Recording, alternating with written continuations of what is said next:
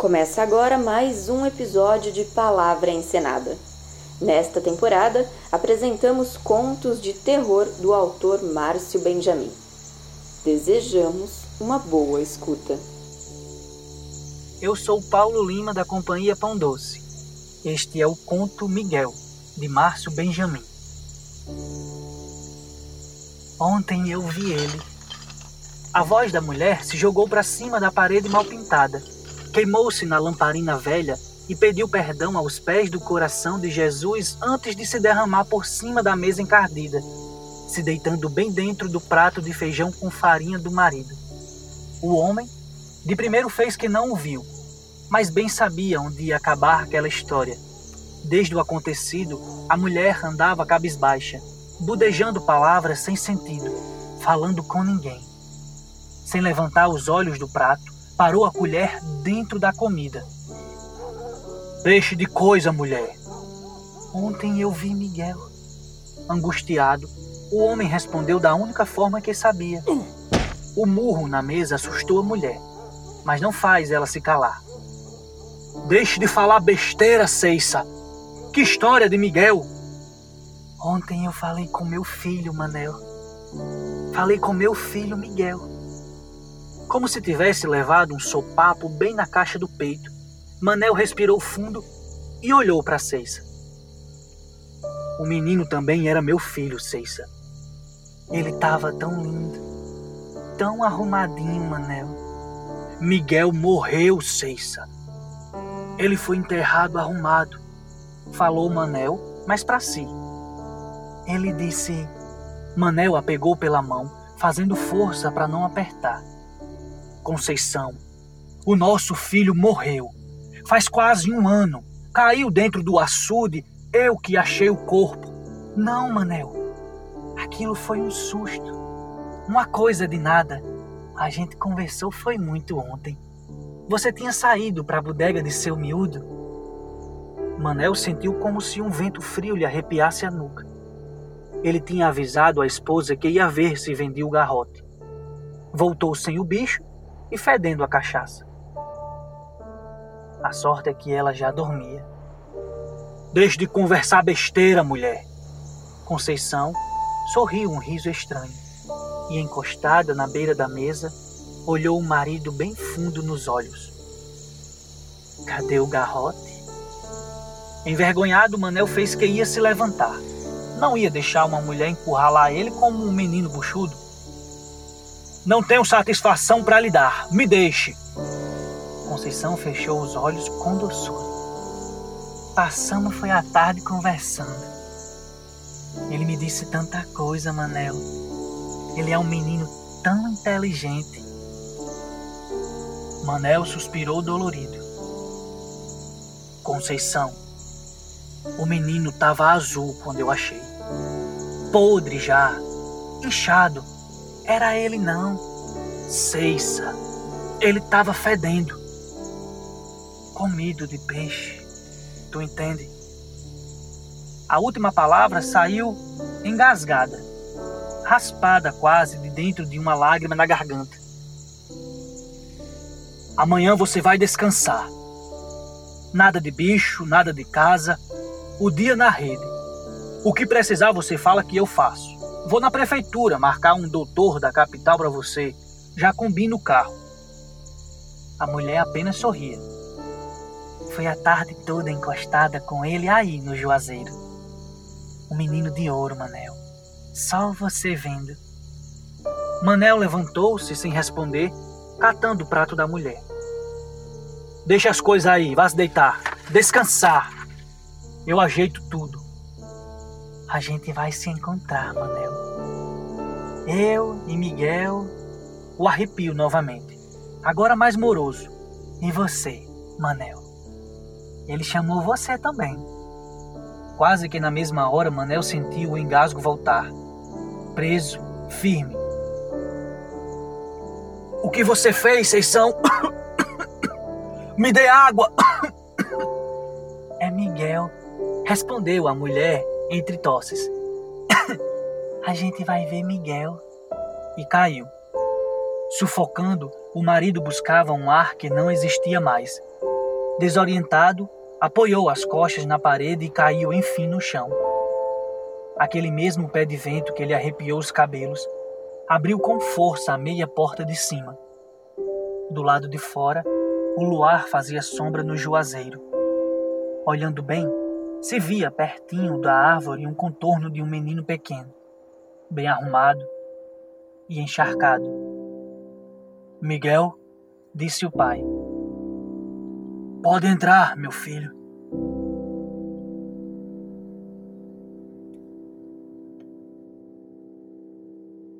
Olá, eu sou Lígia Kiss, da companhia Pão Doce, e o conto que vocês irão ouvir é do autor Márcio Benjamin.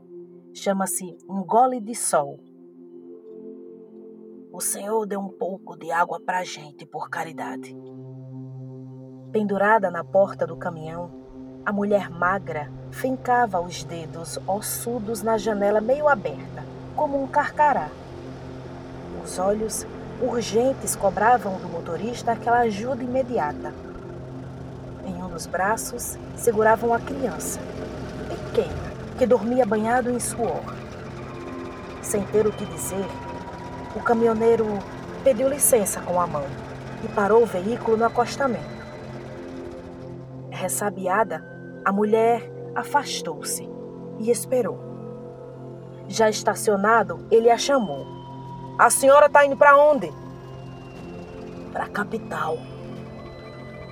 Além do menino, carregava pano amarrado com alguns poucos troços, impensável para duas pessoas. Não tinha nada, afinal. Pegue, beba o quanto quiser, disse, estendendo a garrafa e a caneca. Ávida, a mulher despejou a água na caneca de metal.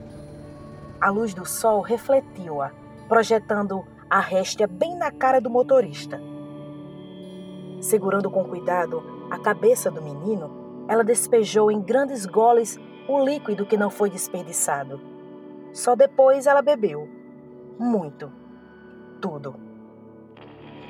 O senhor me desculpe. A gente tá andando faz é tempo. Nada não. O senhor foi o primeiro que parou. A fala misturava surpresa e reverência.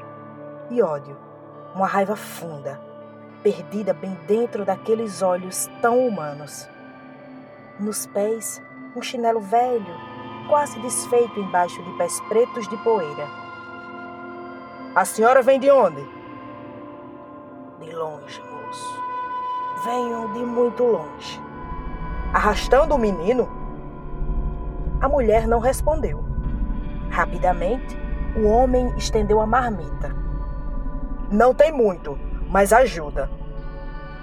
Agradecida. A mulher catou a comida com a mão e ofereceu ao menino em pequenos montes, moldados com destreza. A criança mal abriu os olhos, mas assim que sentiu o cheiro, engoliu em grandes bocados. Ficou um pequeno que a mulher devorou rapidamente. O interior da gente se acabou, moço. Sem água faz muitos anos. Na rua, só bicho morto. Os homens foram embora e a gente também foi morrendo, que nem o gado. O pai desse menino foi embora. Ainda mandou um recado pelo dono da bodega dizendo que voltava. voltava. A mulher baixou os olhos. Voltou foi nada. Aí vendi a vaquinha que tinha e, e vou com o menino. A senhora tem um endereço? A mulher olhou surpresa. Eu vou perguntando por lá. O motorista sentiu um aperto no peito. Suba aí. Eu deixo a senhora lá perto.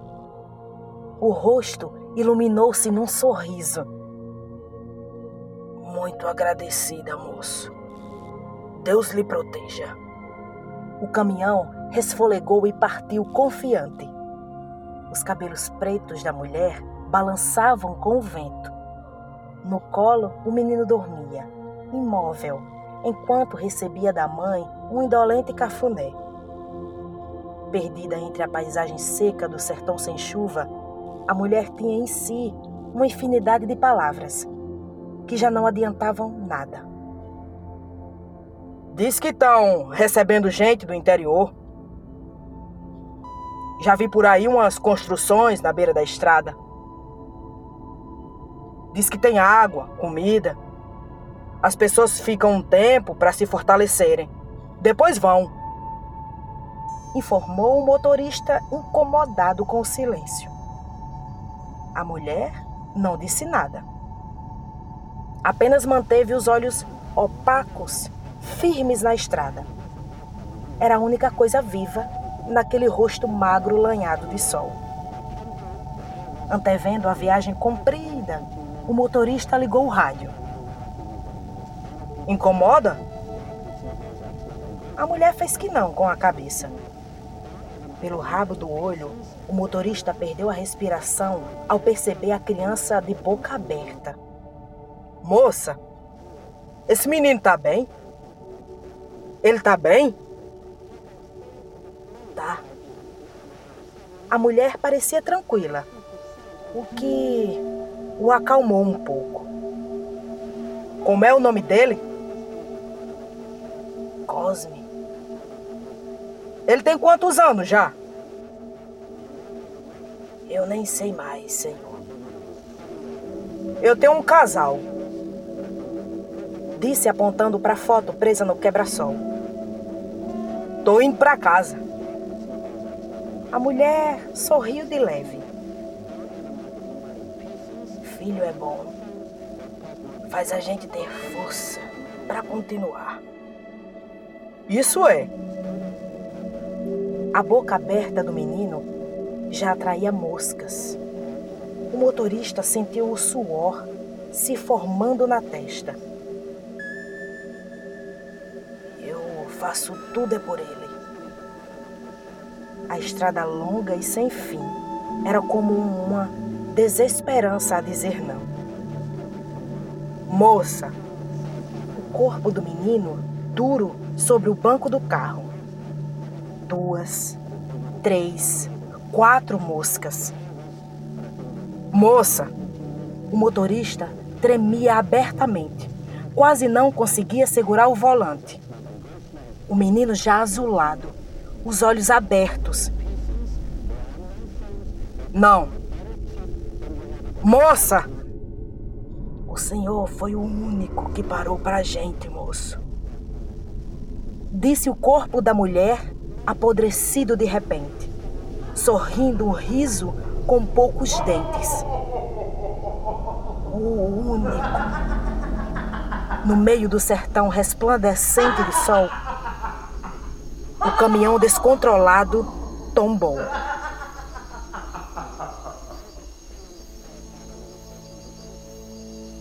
Olá, eu sou Edson Saraiva, da Cia Pão Doce, de Mossoró, Rio Grande do Norte. Este é o conto Uma Casa de Muro Branco, de Márcio Benjamin.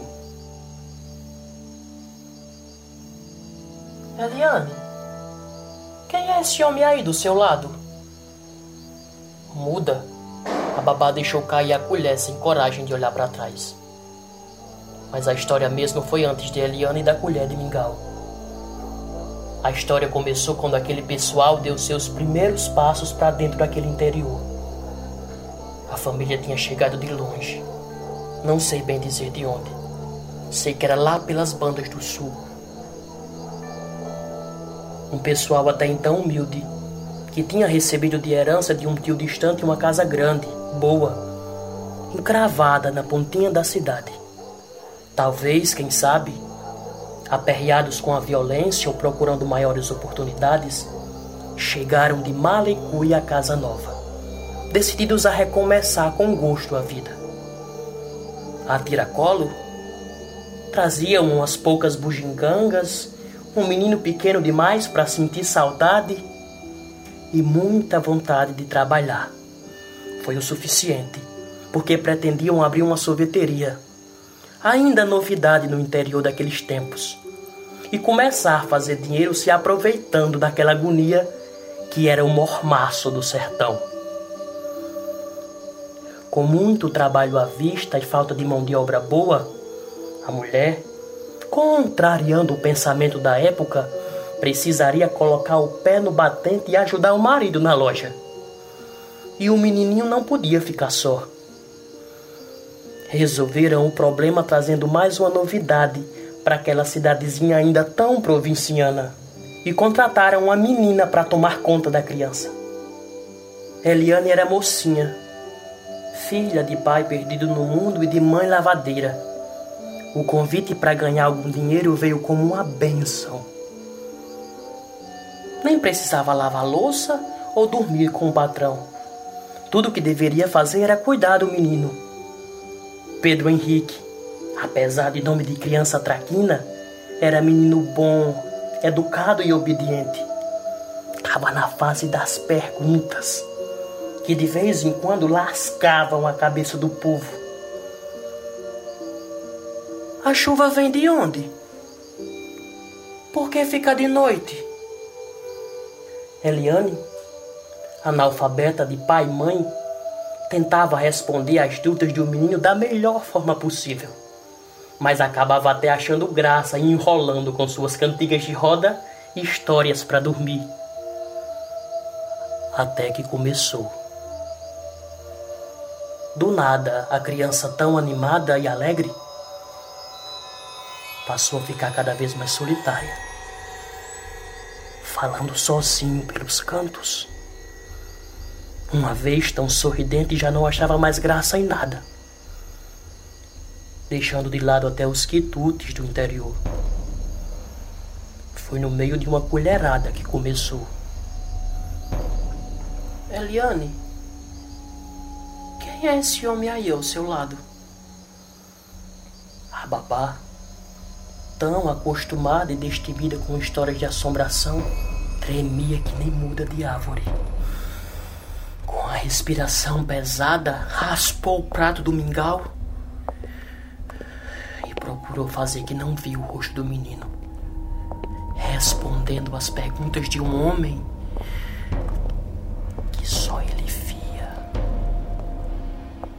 Foi quando o Pedro Henrique começou a responder perguntas sobre ela que a mocinha perdeu o juízo de vez. E não teve vergonha de chorar. Tá chorando por quê, Eliane? Sem responder, Eliane só teve forças para pegar o menino pelo braço e deixar a casa. Escanchado nela, Pedro Henrique deixou a cabeça em seu ombro e, virado para trás, deu tchau ao Senhor, que não passou da porta. Por que o homem não vem com a gente, Eliane? Aliviada, Eliane quase corria. Só parou enfim no patamar da igreja sentada no degrau sem saber muito o que fazer, alisava os cabelos louros de Pedro Henrique. Eliane, o que o velhinho tá fazendo em pé ali na praça? Angustiada, tentava decifrar no ar as pessoas que o menino dizia ver. Eliane, por que o homem tá apontando para você? Já mandando a sua tranquilidade embora, Eliane precisou entrar na igreja. Precisou varrer para o lado o medo que lhe achasse louca e cruzou as portas de madeira. Encontrou o padre arrumando o altar para a missa e lhe contou, meio aos trancos, toda a história. O padre, já velho, de primeira duvidou. Mas foram tantos os detalhes da aparição que em pouco tempo ele identificou as formas de seu aderbal. Um fazendeiro com fama de amarrado que tinha morrido fazia muito tempo. Com a promessa de que não dissesse nada a ninguém, prometeu que a missa daquela noite ia ser em ação de graças ao velho e sua família. Eliane, agradecida, beijou as mãos do padre e agradeceu. Só pediu que ele não entrasse tanto em detalhes, porque podia assustar o menino. Que menino? Perguntou o padre. Pedro Henrique, o menino pequeno ainda, com cachinhos louros de anjo e uma mania de perguntar tão típica da sua idade. Pedrinho, neto do seu Aderbal, que com seu pai e sua mãe tinha morrido em um terrível acidente de avião quando vinham conhecer o avô. Mesmo sabendo não ter culpa de nada, seu Aderbal morreu de desgosto. Enforcado com os cadastros da bota, foi encontrado na porta da cozinha uma semana depois, pelos vizinhos que reclamavam do mau cheiro. Faltou um fiapo para Eliane enlouquecer. Saiu desembestada de dentro da igreja e foi direto para casa fazer as malas. Ia embora. Aquela noite o povo da cidade não entendeu muito bem quando o padre começou a rezar a ação de graças. Todo mundo no interior se conhecia. E seu Aderbal não tinha mais parentes vivos que pudessem ter pedido a missa. Talvez o padre andasse meio doido, quem sabe? Maluco como Eliane, que foi vista atravessando a cidade de mãos dadas com o vento, conversando com ninguém na porta de seu Aderbal. Eliane, que no outro dia pegou o primeiro ônibus para a capital. Com a cabeça encostada no vidro da janela, a mocinha se despedia da sua mãe, que enxugava um choro aliviado. Aquele interior tinha acabado faz tempo. Quem sabe em breve ela não ia ter um cantinho na casa da sua filha na capital. As lágrimas de Eliane deram lugar a um desespero sem nome quando ela percebeu com as mãos no ombro da sua mãe o que tinha restado do seu aderbal e sentiu, na poltrona vazia ao lado, uma pressão de pequeninos dedos que seguravam sua mão. Este episódio encerra a quarta temporada de Palavra Encenada. Você pode ouvir todos os contos no YouTube e também nas plataformas de podcast como Anchor, Spotify e Google Podcast. O Palavra Encenada volta na última semana de outubro. Até lá!